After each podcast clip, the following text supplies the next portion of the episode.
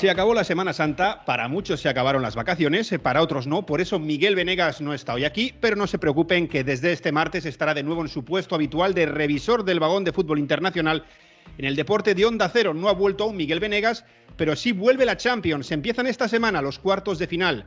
Vuelve el Real Madrid al ruedo europeo, que ya le puede ir mal en la liga, que esto parece siempre el patio de su casa. Tenemos un partido, no un partidazo, Manchester City-Bayern. Tenemos a los italianos, tres equipos en cuartos como antiguamente, en la época de dominio transalpino, en la época de Baggio, Viali, Del Piero y compañía. Y tenemos a un Benfica que sueña porque no tendrá el presupuesto más alto, pero fútbol tiene mucho. Arranca aquí esta edición de Onda Fútbol dedicada a los cuartos de la Liga de Campeones. En Onda Cero. Cómo termina, casi nunca termina en gol, casi nunca termina en gol, casi nunca termina en gol. El Messi hasta el fondo, casi nunca termina en gol. ¡Gol! Casi nunca termina el gol. Onda Fútbol.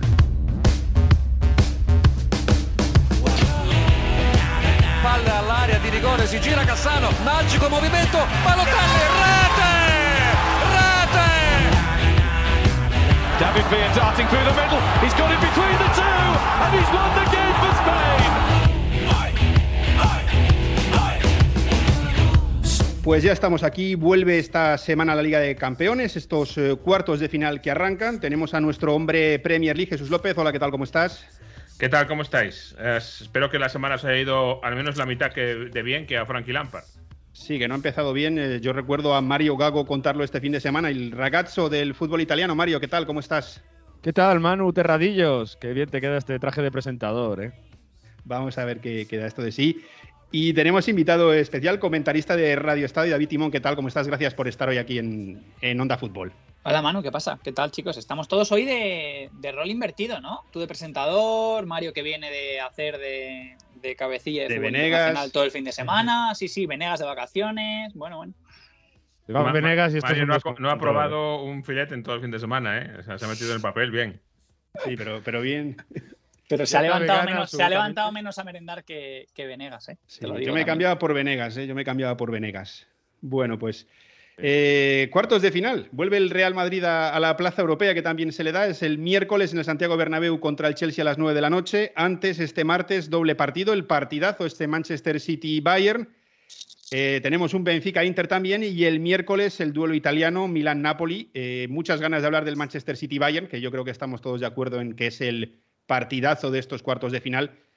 Pero vamos a empezar por el rival del Real Madrid, el Chelsea, que jugará este miércoles en el Bernabéu. Oí a Burgos decir en Radio Estadio algo así como que es capaz de nombrar, no sé si dijo 100 o 1000 equipos que le dan más miedo que el Chelsea. Un Chelsea que ha cambiado de entrenador, además, en, en nada de tiempo, dos veces. Está ahora Frank Lampard. Eh, Jesús eh, ha hecho un partido solo, pero no sé qué podemos esperar del Chelsea, de Frank Lampard, de un cambio así tan radical, dos entrenadores en apenas días. A ver, es, es raro, sí. Eh, se fue Graham Potter, que era el elegido, el ungido, el, el que realmente valía para nuestro proyecto a largo, largo plazo, ¿no? Todo aquello que se llama en la boca de decir y, duró poquito. Eh, Bruno Saltor estuvo eh, como interino muy poquito tiempo. Se decía que a lo mejor quedaba hasta final de temporada, pero se ha entrado la prisa. Eh, hay una cosa muy curiosa, una noticia que ha salido y que eh, yo creo que ejemplifica muy bien lo que es el Chelsea. Se ha publicado, vamos a darla por buena, no sé yo sin todo su, extensión, pero en fin, em, no sé si conocéis a James Corden, es un presentador de televisión americana muy famoso, es Sí, inglés. mítico, ¿no? El Pablo Eh, Motos bueno, ¿no? Exacto, el Andreu Buenafuente de, de, Eso de, de, em, de US, de Estados Unidos. Bueno, pues resulta que James Corden es muy amigo de Todd Boehly, también conoce por eh, temas eh, eh, familiares, eh, profesionales a Frank Lampard. Bueno, pues eh, este presentador, un Andreu Buenafuente, es el que le ha convencido o le ha terminado de convencer a Todd Boehly para que fichase ahora a Frank Lampard. Le pidió consejo eh, y según estas informaciones que han aparecido, pues me dijo que muy bien, que sí, hombre, que Frank Lampard, que fantástico. Por cierto, que no es socio del Chelsea James Corden. Así que, fíjate, pareciendo tan raro como es, me parece hasta verosímil esto que han contado, porque el una se forma- mueve un poco en estas coordenadas. una forma magnífica de planificar tu, ¿no? tu, tu campaña deportiva, hablar con un, con un presentador. Bueno. Estuvo Bruno Saltor, ¿no? Que lo digo bien, Sí. un partido contra el Liverpool. A mí no me disgustó. Luego han perdido ya, llamaron a Fran Lampard. Perdieron contra los Wolves y de esto yo sí recuerdo a Mario todo el día en Radio Estadio diciendo que no han jugado a nada, que no han jugado a nada, que no han jugado a nada. No sé si a ti te da algo de miedo o partido, nos podemos agarrar a algo de, de tensión o si va a ser muy fácil para el Madrid a tenor de lo que viste. Mario. No, no, iba a decir que, que el partido fue, fue horrendo, lo, lo- lo comentábamos en Radio Estadio todo el día, Jesús lo vio también. Joao Félix, una isla perdida en ataque, una idea al principio con un tridente ofensivo que cambió al, al 4-3-3 Frankie Lampard, en teoría para intentar abrir al campo, pero a- acabó renovando todo, todo el tridente, metiendo a Aubameyang, con Mudrik, pero sin una idea de juego clara. Y la sensación es que ha empeorado el Chelsea cambiando de entrenador, con despidiendo a, a Graham Potter. Eso es- está clarísimo, sobre todo en este partido contra, contra el Wolves. Sí, por lo menos que están confundidos ahora mismo y que Sí, sí. están en- entre un agua y otra, porque es verdad que lo dijo Kepa, por cierto, que se arrepentirá mucho. Kepa este verano en una entrevista dijo que algo así que como que con Lampard eh, el juego que hacían era más básico y con Tuchel, que es el que vino después, era más, com- más complejo, ¿no? Más eh, trabajado, no lo dijo con esas palabras, pero un poco era lo que quería decirse. Y yo creo que ahora mismo el, el Chelsea está en esa transición un poco rara. Kepa jugó, por cierto, con Lampard, que ya es una noticia, lo mantuvo eh, en vez de darle de nuevo la portería a Eduard Mendy, va a, ver si le dura. Eh, pero es verdad, puso ese 4-3-3, lo de Joe Félix, a mí no me acaba de convencer nada. Em, yo no sé si al final va a acabar Aubameyang entrando al equipo. No, fíjate, yo viendo el último Chelsea de Potter, yo pensaba, bueno, em, si mantiene el juego más o menos aseado, bastante bueno que estaba teniendo, porque era, eh, tenía unos números escandalosos en cuanto a tiros a puerta, muchos tiros a puerta y ningún gol. em, y sin embargo, no ha mejorado el gol, pero sí ha empeorado los dos tiros a puerta, ¿no? La, la creación de juego, porque ha empezado a jugar mucho peor. No sé, es muy complicado. Ahora mismo es una gran incógnita este Chelsea, porque como digo, está en una transición rara, pero desde luego que confianza de que va a hacer un gran partido, una gran eliminatoria, no nos da en absoluto. David, ¿lo ves parecido? Es, es difícil, eh, Manu, plantear eh, desde la táctica lo que puede ser el partido, porque el Madrid en general y concretamente en estas eliminatorias de Champions es absolutamente impredecible, peligroso no como pocos, sino como ninguno. Y en efecto, el Chelsea, mm, bueno, es que es un equipo sin cara. eh, ahora mismo y a lo largo de la temporada, diría también. Mm, por lo que cuesta reconocer a- al Chelsea, hablar de sus fortalezas, de cuál puede ser su amenaza, de, cuáles son sus puntos fuertes o incluso sus debilidades, que yo creo que se recogen un poco en, en todo esto. A nivel proyecto, por supuesto, el horizonte es desolador, pero sí que es verdad que para el día D y la hora H, otra cosa no. Yo diría que incluso ni entrenador, pero lo que sí que tiene son piezas. Eh, son piezas que pueden resolver y que pueden por sí mismos eh, complicar al, al Real Madrid. El otro día, eh, lo estáis comentando, yo lo he podido revisar antes, sale o intenta salir porque se va desdibujando con el paso de los minutos Lampard con un 1-4-3-3, con una defensa bastante reconocible, un Rhys James que está en un gran momento por derecha, Cucurella por izquierda, y luego a partir de ahí mando para Enzo, Kovacic en un lado, Gallagher en otro, y sí que es verdad que hay una pieza en este engranaje que es eh, bastante antídoto ante el centrocampismo jerárquico del Madrid, que es N'Golo Kanté, que pinta Que no que se puede- cansa de correr. Efectivamente, que pinta que puede volver eh, a ganar protagonismo físico y, y- y- y peso en, en el desarrollo del encuentro. Bueno, más allá de eso, por, por ejemplo, lo de Joao en, el extremo izquierdo, también yo diría que funcionó regular, se quedó además muy corto en, en las conexiones que trazó con, con Havertz. O sea, parece que son dos jugadores que mm, pueden devolverle poco al equipo y además necesitan bastante para funcionar. Eh, bueno, eh, como digo, seguramente sea el partido más raro porque contiene al equipo más extraño que, que va para temporada histórica para el recuerdo en, en casi todo lo malo que podamos apuntar, como es este Chelsea. Si es que no sé, aparte el mensaje que le das a los jugadores, porque luego Lampard, en su primera etapa en el Chelsea, tampoco se fue bien.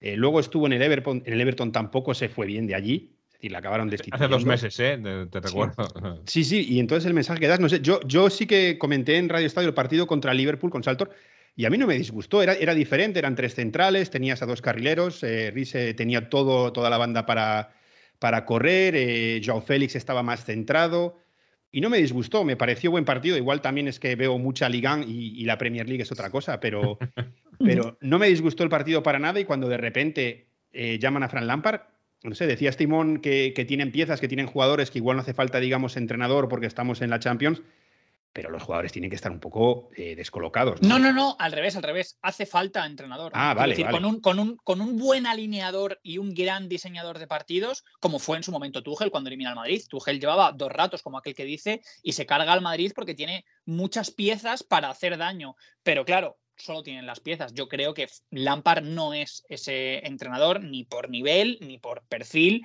para de la noche a la mañana plantear un gran partido. Además, lo que está diciendo Jesús, lo que hemos visto en el Everton, yo por fortuna no lo he seguido día a día, pero lo poquito que he visto, eh, buen sabor de boca desde luego no deja. No, eh, hubo una reacción cuando llegó, eh, venía el equipo también muy lastimado en, todo el Everton con el tema de, eh, de Rafa Benítez, que, que, parecía una unión contra natura y así fue, y no funcionó en absoluto. Y mm, con Lampard sí, al principio hubo una reacción y al tener la temporada pasada pues había cierto optimismo, pero es verdad que este año no, no había ido ni para adelante ni para atrás el equipo.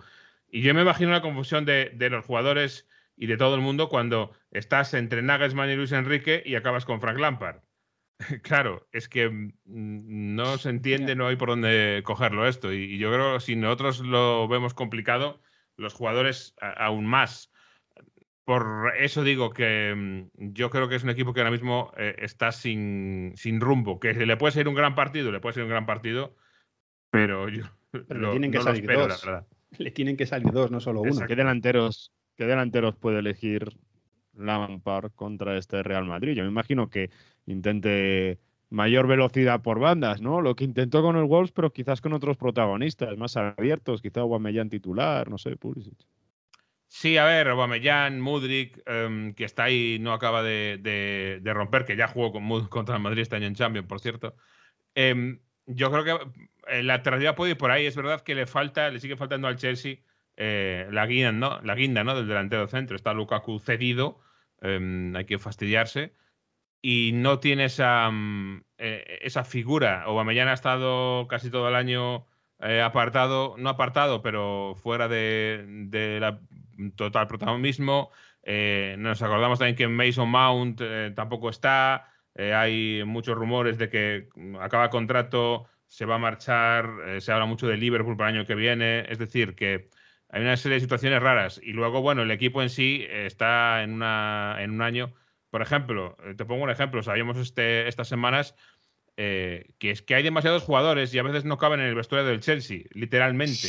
Que Mudrik se tiene que cambiar en un pasillo en la ciudad deportiva de, de Coban porque no cabían en el vestuario. ¿Me estás o sea, diciendo? Sí, sí, es, realista, es, realista. Eh, es todo así. Este Chelsea es, es así. Eh, entonces, eh, la confianza que puede dar, es verdad que han llegado hasta cuartos de final con, con Graham Potter, que no es, eh, no es poco, ¿eh? No es poco.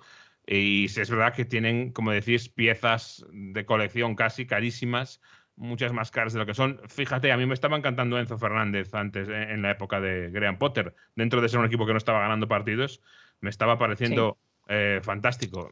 Ahora, eh, no sé, yo creo que el Chelsea corre peligro serio de descomposición. Sí, de, de, buscar un fútbol igual más directo, con menos centro del campo, igual no le puede sentar nada bien. Luego hacemos, si queréis, eh, quiniela al final un poco como hace Paco Reyes, ¿no? Pero bueno, yo creo que vemos eh, todos eh, favorito al, al, Real Madrid, aunque perdió contra el Villarreal. Eh, vamos, si queréis, con el partidazo este martes. Manchester City-Bayern. Un equipo en forma, un equipo que gana, un equipo que golea, contra un Bayern que no está como el Chelsea, pero que también ha cambiado de entrenador, que tiene a Tuchel, que goleó al Dortmund, pero un partido en el que la goleada fue extrañísima que ha caído en Copa y que luego ha vuelto a, ganar. Eh, el City está muy en forma. No sé si le llega demasiado pronto a, a Tuchel, Jesús.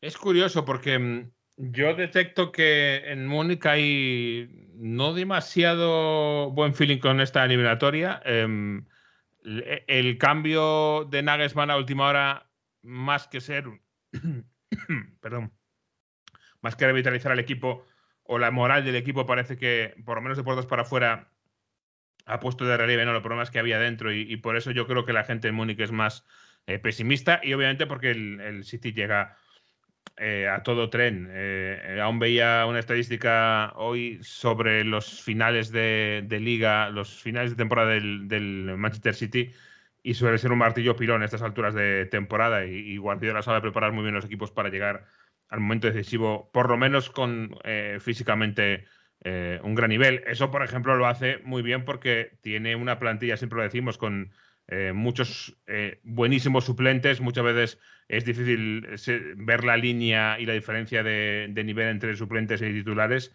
Y claro, eso hace que se repartan mucho más los minutos y al final de temporada, aquí llegando al 10 de abril, esas cosas obviamente dan frutos.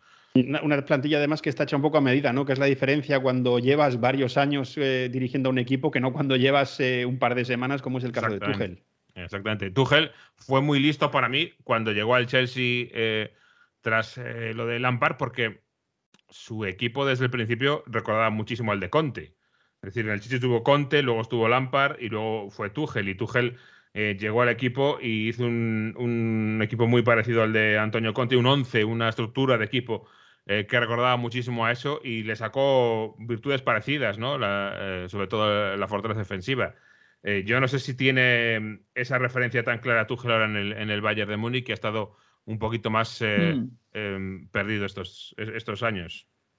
Sí, además es que, llegó y había parón de selecciones y yo creo que era el jueves eh, antes de la primera jornada que pudo tener a todo, a todo el equipo a su disposición. Em, luego está la obsesión de Guardiola por la Champions. Bueno, no sé si obsesión, porque él se empeña en decir que no tiene ninguna obsesión. Estaba escuchando en la rueda de prensa que le han preguntado cuánto quiere ganar la Champions, ha dicho mucho, pero luego ha puesto el ejemplo de Michael Jordan, que ganó solo seis, campeonatos de la NBA en 16 años, habló de Niklaus, que había ganado solo 18 majors en ciento y pico. Eh, Mario David, no sé si eso puede pesar un poco a Guardiola, a su equipo. Yo es que lo veo, lo veo difícil. Es quizá el único pero, ¿no? El, el que nunca ha sido capaz de ganar lejos de Leo Messi. Bueno, es curioso, Bollo Mario, es curioso que em, primero quiero recoger, antes de que se me escape algo de lo que estabais eh, hablando antes, que es, me parece súper, súper interesante. Primero, lo que decía Jesús de la gestión eh, eh, a nivel calendario que hace Guardiola y su staff, de, la energía del equipo. Esto me parece mm, potentísimo y nos daría para enrollarnos más, así que ahí queda. Y luego, en segunda instancia, que es curioso cómo contrastan Tuchel y, Lampard, realmente sorprendente que, hayan compartido casi eh, banquillos, porque en efecto, eh, es un entrenador absolutamente brillante, independientemente de, de, los resultados, de lo que mueran o lo que vivan los ciclos de sus equipos, es brillantísimo como pocos y sobre todo Em, especialmente talentoso a la hora de identificar cómo, cómo puede sacar rédito, provecho inmediato al equipo que tiene. Cuando digo al equipo, no es a los jugadores, como hablábamos con Lampard, sino a las estructuras, a las dinámicas, a los mecanismos, a las sinergias.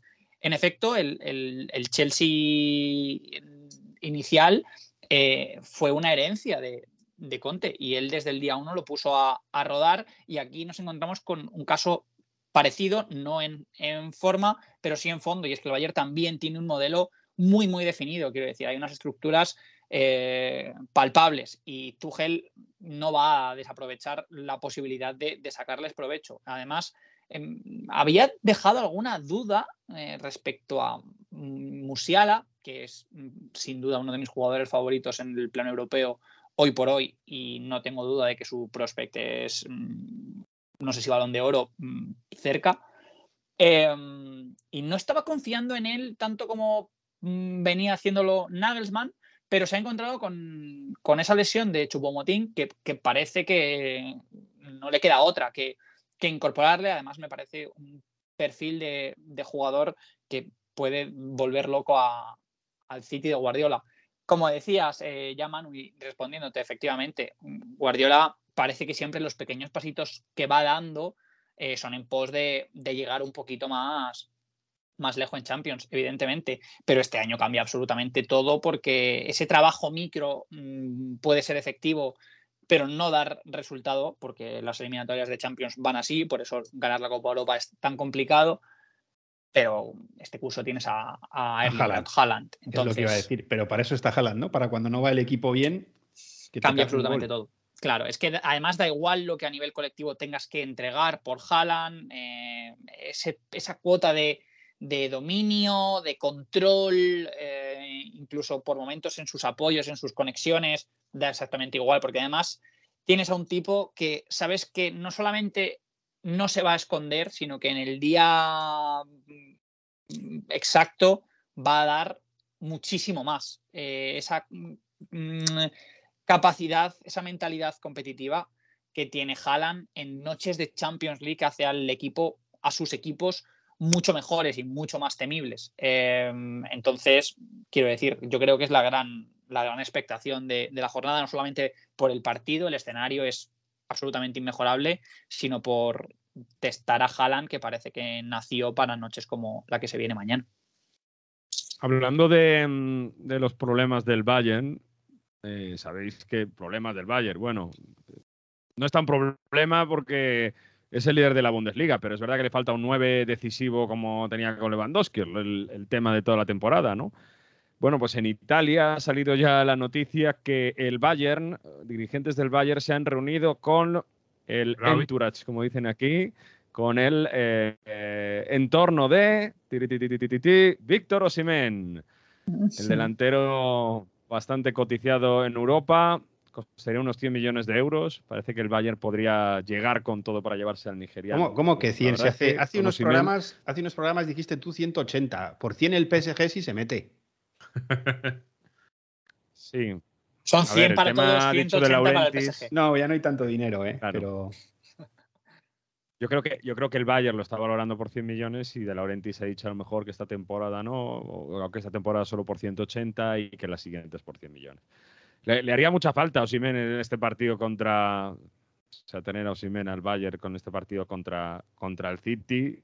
Saben, Tuchel lo ha dicho, que no son favoritos, pues, pero precisamente por eso, ¿no? Porque Haaland y, y enfrente, ¿quién va a estar? ¿Chupomotin haciendo de nueve? No, es, es baja. Es baja. Musiala. Es baja, es baja. Eh, lo han confirmado, sí, hace no mucho, además. Eh... Mané, que venía Musiala de... muy irregular físicamente, si está, va a jugar seguro, y luego, pues, Müller. Müller, Musiala, sí, también. Y entre Coman, Coman y Mané. Sí, tiene que. Eso por un lado. Y luego por otro, que el City, que si va a salir con todo lo que tiene arriba, más allá de Haaland, que es Grillis, que el otro día salió, pues verdad que era contra el Southampton, y, pero bueno, viene en forma, ¿no? Y lo hizo muy bien. Gundogan, De Bruyne, tiene asistencias en Premier, Bernardo Silva. ¿Cómo vas a frenar eso? Teniendo un centro del campo, sí, que, que posicionalmente está bien. Kimmich es verdad que, cierra bastante, pero a mí la pareja de centrales de Lick Upamecano no me acaba de convencer. No sé. Veo Hombre, complicado un, que el Bayern. Le metió un golazo este fin de semana golazo. y Upamecano está, ha estado jugando bastante bien últimamente. Luego otra cosa es la cantidad de trabajo que van a tener, claro. No sé, no, no acabo de ver al Bayern capaz de frenar al, al, Manchester City, a pesar de que, bueno, llegó Tuchel a, al Bayern y golearon al Dortmund. Y hay una clave para mí que eso Tuchel lo, lo, manejó muy bien en esas finales que tuvo hace dos años contra Guardiola, que tuvo la de la FA Cup y luego la de la Champions League, la semifinal de la FA y la final de la Champions League. Um, y yo creo que tiene más sentido aún. Es que también esto depende mucho de cómo se, se desarrolla el partido. Porque si el City se te adelanta, ahí cuando tienes que empezar a pensar en, en eh, adelantar líneas, en presionar arriba, en dejar huecos atrás, ahí es cuando es que es realmente eh, súper mortífero este equipo, porque ya lo era antes, pero es que ahora tiene además a Haaland. Eh, si hay alguna opción, yo creo, de derrotar al, al, City, suele ser más bien pues con lo de cerrarte atrás, eh, juntar mucho las líneas, no dar espacios a Haaland, que no piense Kevin De Bruyne. Es decir, así es como Tuchel le ganó en, en ese partido en, en Porto, pero eh, es que es una, forma, una cuestión que hace muy complicado plantear un partido contra el City, porque dices, vale, sí, yo salgo em, a defenderme, pero es que como se me adelanten, luego, ¿cómo cambias? ¿Cómo haces? Tienes que quitarle eh, la alternativa. Yo, so, fíjate, de los últimos años, solo se lo he visto hacer, y quién lo diría, al Atleti del Cholo ahí en, en el, en el Wanda en el partido de vuelta, pero, pero poco más, ¿eh? Alguna vez al Sí, pero po- pocos entrenadores han planteado y anulado también a Guardiola como Tuchel, ¿eh? Jesús, sí. No, no ya, no ya desde em, ese inicio defensivo, sino en general a, diseño de partido a 90 minutos. eh, bueno, su mítica rivalidad con Klopp, tal, que tiene también gran parte de narrativa, pero yo si tuviese que elegir a un entrenador para medir a Guardiola, eh, a lo mejor diría Thomas Tuchel, ¿eh? Eh, por ahí los tiros van bien, pero efectivamente hay una cuestión muy obvia que habla también del, del propio Manchester City, que es que para referirnos a, cómo funciona el equipo, por más detalles eh, a nivel táctico que tenga, que son infinitos, pues de, esa, esas variaciones en la estructura, esa manera de, coordinarse por fuera, a veces mm, casi sin, sin referencia exterior, solamente con el extremo muchísima altura, ya Grillis en derecha o Marez y Bernardo en, en iz- en izquierda, perdón, Grillis, Marez y Bernardo en, en derecha, De Bruyne esa posición flotante de un medio centro que entra y sale, incluso para la que han, se han podido permitir prescindir de, de Joao Cancelo, pero, pero el City al final eh, es Haaland. Quiero decir, es el escenario que tenga Haaland. Eh, suena mal y seguramente a Guardiola mm, se cortaría las venas si me escuchase decir esto, pero, pero es eh, un escenario en el que consigue atacar posicionalmente, encerrar al rival y meterle bolas al área a Haaland o inicia desde atrás y el rival se desprotege, sale a presionar y Haaland puede correr. O sea, no hay mucho más. O sea, la paradoja Haaland es esta, para la que en, en realidad, como tú bien estás diciendo, no hay mucha fórmula. Si vas a buscar al City, el City, además que es un equipo con, como pocos para, con capacidad para construir desde atrás y, y- y transitar y lanzar arriba, mm, se va a encontrar con el noruego y si te encierras vas a tener al noruego metido en el área sí o sí a dos metros de tu portería. Mm, susto o muerte. Entonces, Es yo me cogería una cosa más. No, perdón, es que es, remato rapidísimo, es que el Bayern es de los pocos equipos que tiene la capacidad de quitarle la pelota al, al City. De que nada de esto Sí. ocurra porque ellos tienen la pelota y van a producir ataques industrialmente. Eh, Hey, Kimmich está muy bien, ¿eh? Kimmich está en un Eso momento es, muy, ahí- muy bueno y además Tuchel ahí- le ha dado un poquito más de...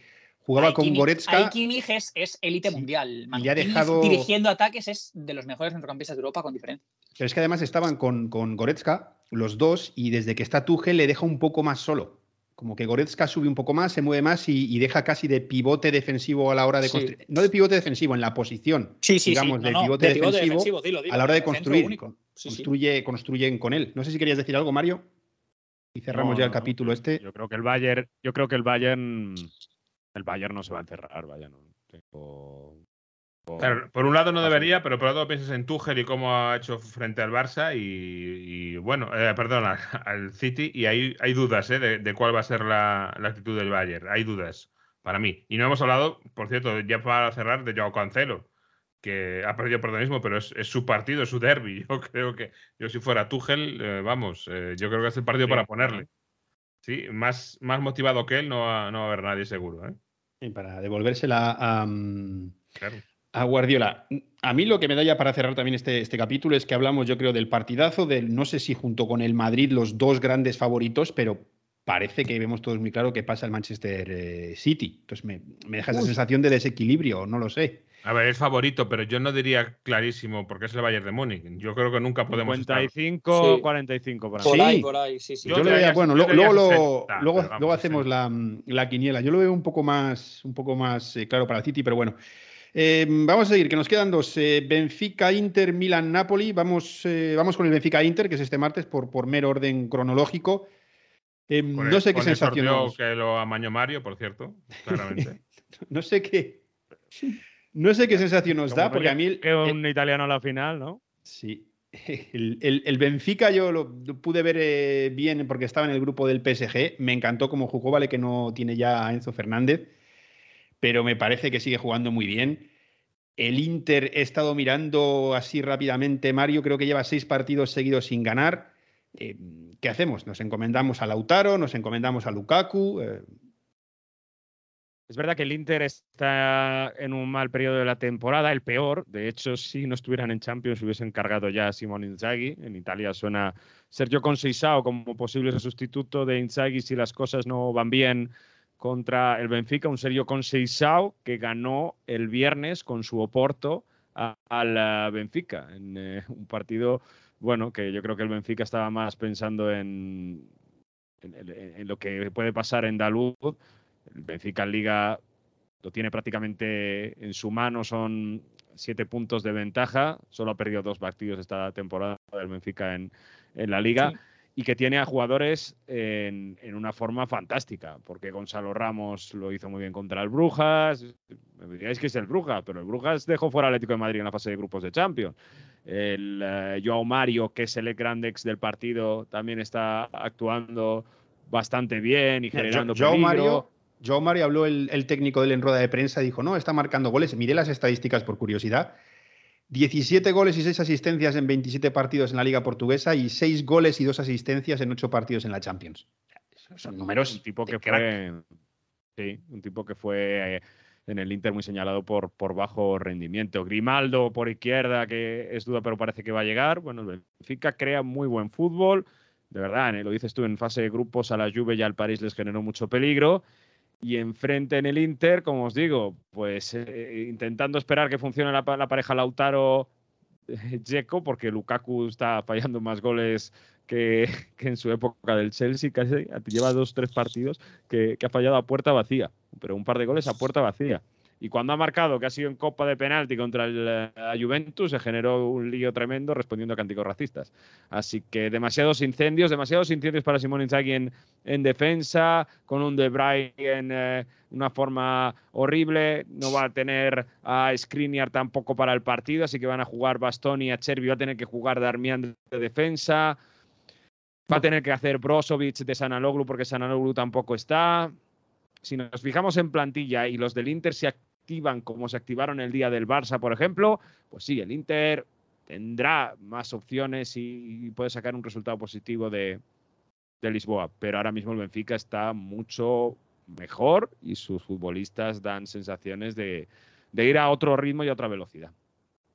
Jesús, David, no sé si qué sensaciones os deja esta eliminatoria, sobre el papel no parece poco atractiva, pero sí es verdad lo que decimos, que el Benfica ha estado jugando muy bien no sé si el espíritu no italiano, ¿no? Parece, no sé si yo también tengo igual mucho trauma futbolero de, mi época más joven, de ver a los italianos ganar, sea como sea. Es muy italiano, ¿eh? Un portugués contra un italiano, algo tienen que hacer los italianos. No sé si dais alguna opción al Inter. Yo veo una eliminatoria, no sé cómo lo ves tú, Jesús, mm, ciertamente igualada eh, respecto a la dinámica del, del Benfica hay que cogerla con pinzas, primero porque vienen de perder contra el Oporto y segundo porque evidentemente las sensaciones son otras eh, tras la marcha de Enzo Fernández. Esto es una obviedad, pero era un jugador absolutamente capital desde el que se explicaba casi toda fortaleza competitiva del, equipo de Roger Smith. Entonces, esto hay que tenerlo muy en cuenta. Mm, Enzo, por supuesto, otro de esos eh, que capitaliza la lista de piezas que comentábamos antes en el Chelsea Madrid, que por sí mismos pueden resolver casi cualquier escenario, porque es así, ese es el talento del, del medio centro del, Chelsea.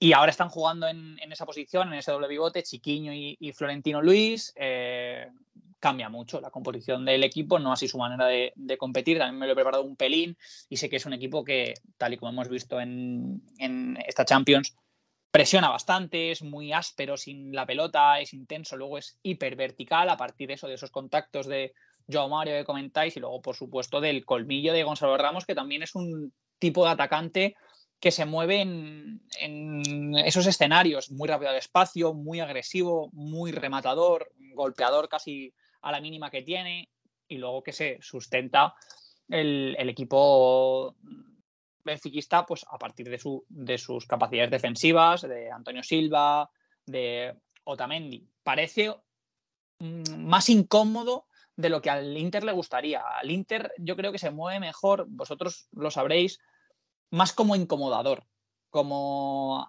underdog que, busca dar la sorpresa al grande, incomodarle cuando recupera la pelota, defenderle muy bien, correrle al espacio a partir de, de Lula. Así eliminó este al escena- Oporto. ¿eh? Claro, sí. este escenario en el que tiene que, o que presuntamente tiene que asumir el control del balón, de las posesiones, de las construcciones, de los ataques posicionales, a lo mejor se le atasca un poquito, más aún ya si tenemos en cuenta que... No creo que lo lleve, ¿eh, David? Yo creo que la- el, el- el- del- del- del- de la posesión lo va a llevar el Benfica, yo creo. ¿eh?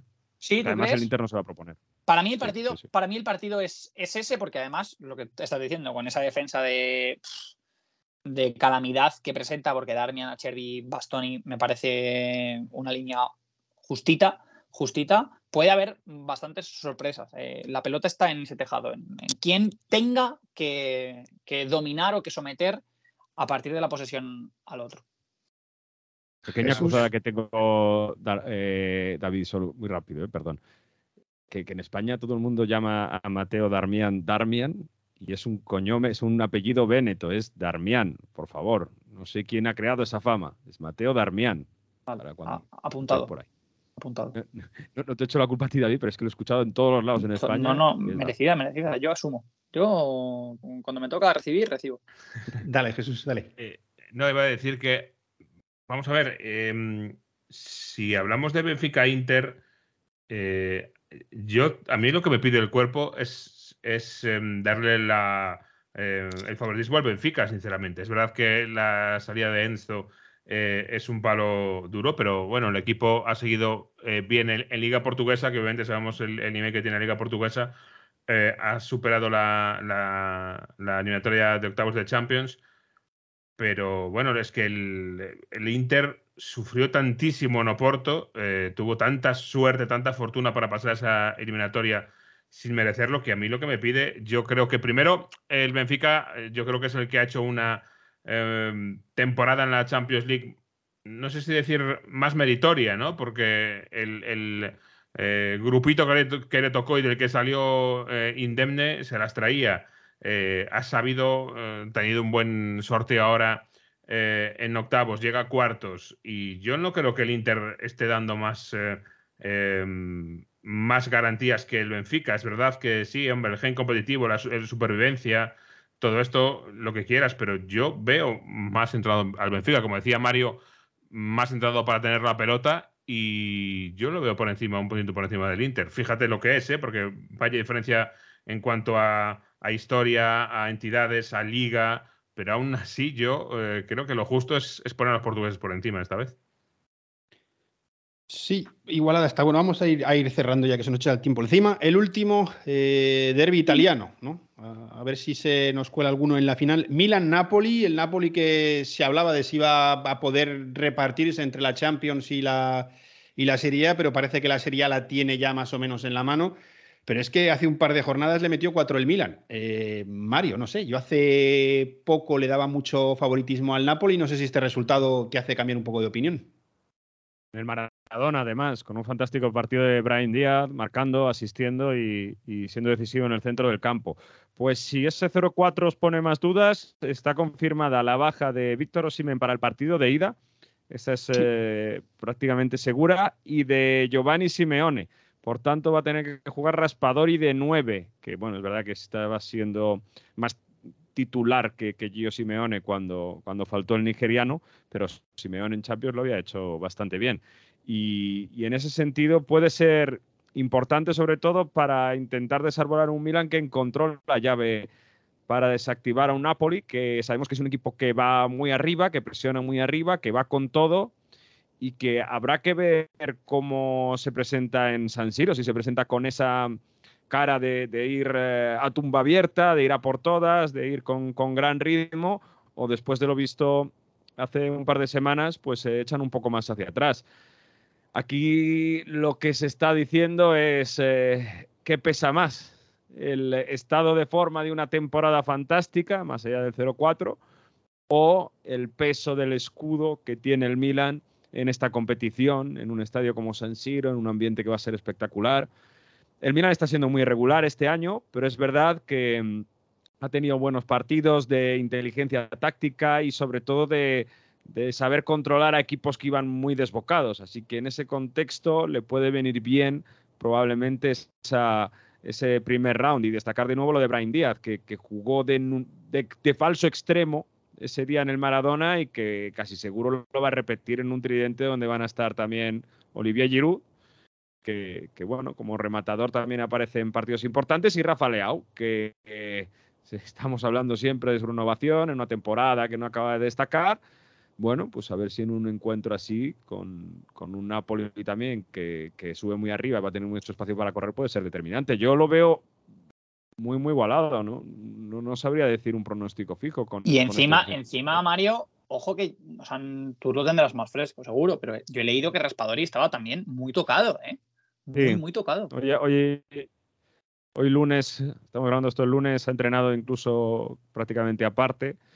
O sea que va a llegar casi con un entrenamiento con el grupo. Es que esa, esa tesitura, yo no sé si es casi, casi novedosa, ¿eh? La de que tenga que jugar quién de punta. Eh,